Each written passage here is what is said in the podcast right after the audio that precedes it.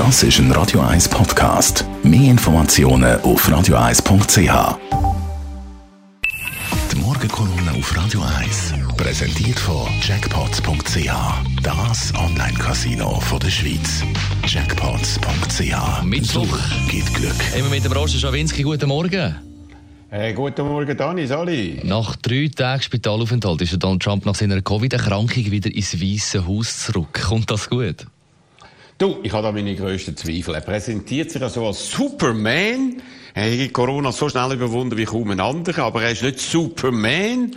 Er ist Superspreader. Ausgerechnet das Weiße Haus ist wegen fehlender Abstandsregeln und Masken zu einer Corona-Hot-Zone geworden und kann nicht mehr recht funktionieren. Bereits sind elf Leute aus seinem engsten Umfeld positiv getestet worden.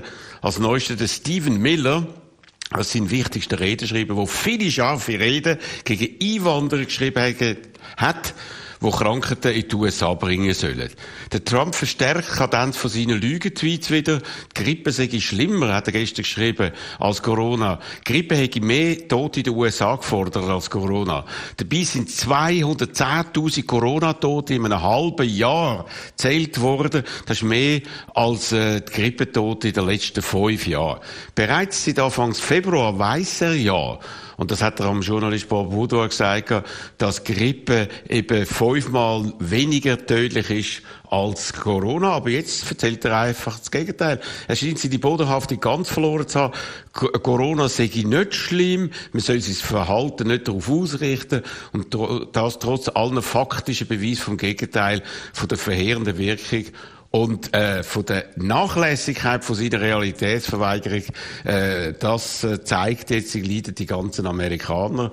Und wenn er dann noch sagt, er fühle sich 20 Jahre jünger nach seinem Spitalaufenthalt, was nur noch zynisch ist und eine Beleidigung ist für all die 200.000 Familien, die ein Mitglied wegen, wegen Corona verloren haben.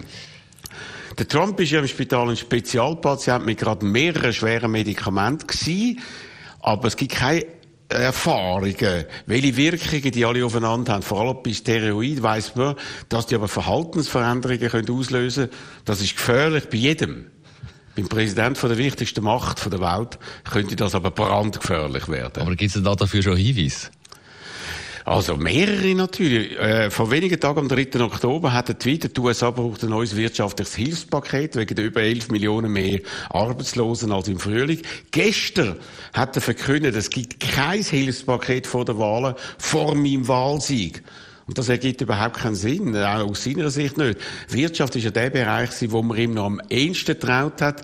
Jetzt zerstört er auch das noch. Das reduziert seine täglich schlechten und immer schlechteren Umfragewert noch weiter und damit seine Wahlchancen. Er schadet sich also zusätzlich selber und es ist äh, überhaupt noch nicht klar, ob äh, Corona wirklich überstanden hat. Die meisten unabhängigen Ärzte bezweifeln das und rechnen mit einem zweiten Schub in den nächsten Tagen. Und dann, äh, Dani, dann stellt sich irgendwie die Frage, ob wegen schweren äh, psychischen oder physischen Problemen überhaupt noch als Präsident weitermachen kann oder abgesetzt werden muss gemäß den Regelungen in der Verfassung mit dem 25th Amendment. Wie sagt doch der Guru? Glaub nicht, dass das, was bereits schlimm ist, nicht noch schlimmer werden kann. Die USA und damit die ganze Welt erleben das im Moment und das nicht einmal vier Wochen vor einem alles entscheidenden Wahltag. Die Morgenkolumne auf Radio 1. Jederzeit zum Nachlesen. Die Kolumne von Roger Schawinski als Podcast auf radio1.ch.